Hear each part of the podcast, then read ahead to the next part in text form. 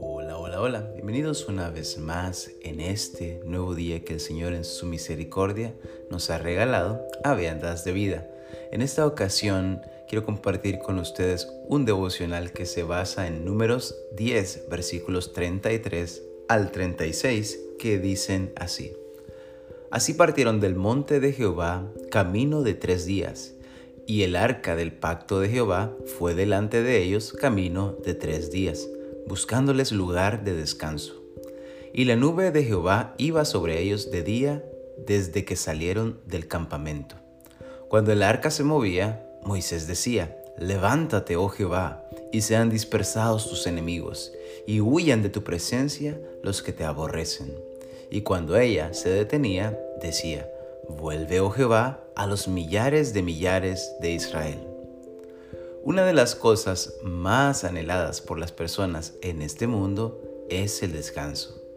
Los afanes que tenemos, sus múltiples responsabilidades como el trabajo, los estudios, la crianza y educación de los hijos, los proyectos en los que estamos involucrados de forma voluntaria, entre muchas otras cosas más, nos agotan, nos consumen y poco a poco van drenando todas nuestras fuerzas. Y de hecho, ese agotamiento es parte de las consecuencias del pecado, como podemos ver en Génesis capítulo 3, versículos 17 al 19, que dicen así. Y al hombre dijo, este es Dios hablando, por cuanto obedeciste a la voz de tu mujer y comiste del árbol de que te mandé diciendo, no comerás de él, maldita será la tierra por tu causa.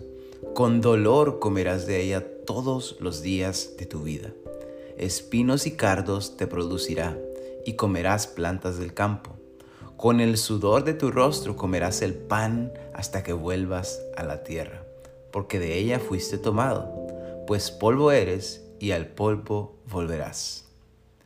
Justamente porque ese agotamiento es consecuencia del pecado, en nuestra lectura inicial vimos cómo Dios en su inmensa misericordia busca en medio de uno de los lugares más agotadores que pueden existir, como lo es el desierto, un lugar de descanso para los israelitas.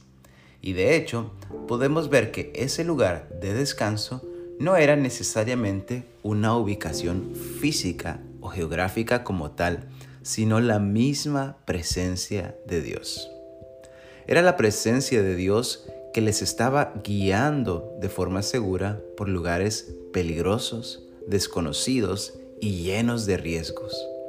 Era su presencia la que les cubría del inclemente sol durante el día y les alumbraba y protegía de noche mediante una columna de fuego. Su presencia era la que dispersaba a todos los enemigos de Israel y hacía que todo aquel que les quería hacer daño terminara huyendo. Era su presencia ese único lugar en el que podían descansar verdaderamente. ¿Anhelas ese lugar de descanso? Dios nos invita a su presencia todos los días. Y es por ello que envió a su Hijo Jesucristo para que todo aquel que cree en Él y que le reconoce como Señor de su vida no se pierda, sino que tenga vida eterna y descanso eterno.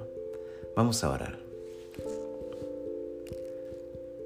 Padre nuestro que estás en el cielo, Señor, en la tierra, en todo lugar, santificado y glorificado sea tu nombre, Dios.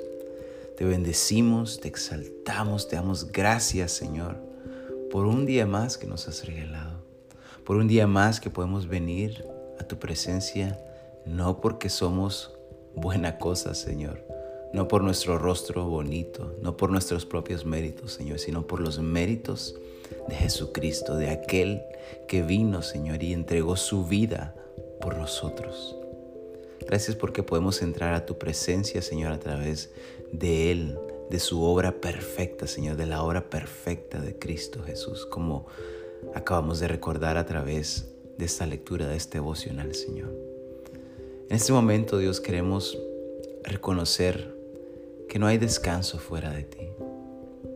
En este momento queremos reconocer que los afanes de este mundo, sus múltiples responsabilidades, todas las cosas que tenemos que hacer siempre nos van a traer un agotamiento que no se va a curar solo con dormir un rato, Señor, sino que la única manera en que podemos descansar verdaderamente es reconociendo a Cristo como Señor de nuestra vida.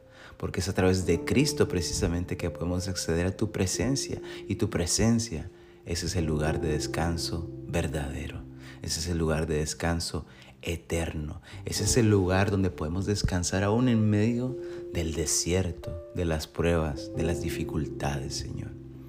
En este momento te damos gracias porque tú en tu inmensa misericordia no nos has dejado morir en el desierto, no nos dejas morir en el pecado, en la consecuencia del pecado que es la muerte, Señor, sino que quieres darnos descanso.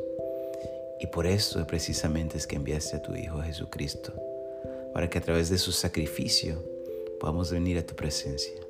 No es a través de religiones, no es a través de una oración vana nada más, sino es a través de una oración con un corazón verdaderamente humillado, con una oración a través de un corazón rendido a Cristo Jesús, que reconozca a Cristo como nuestro Señor, como nuestro Salvador. Es así que podemos acceder a ese descanso eterno. Es así que podemos acceder a tu presencia únicamente de esa manera. Señor, ayúdanos a reconocer a Cristo. Si todavía no lo has hecho, ¿qué estás esperando?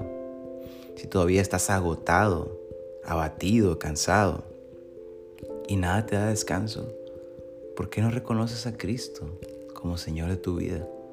¿Qué te lo impide? ¿La religión? el que va a decir tu familia, el que va a decir tus amigos, ninguno de ellos te va a dar descanso.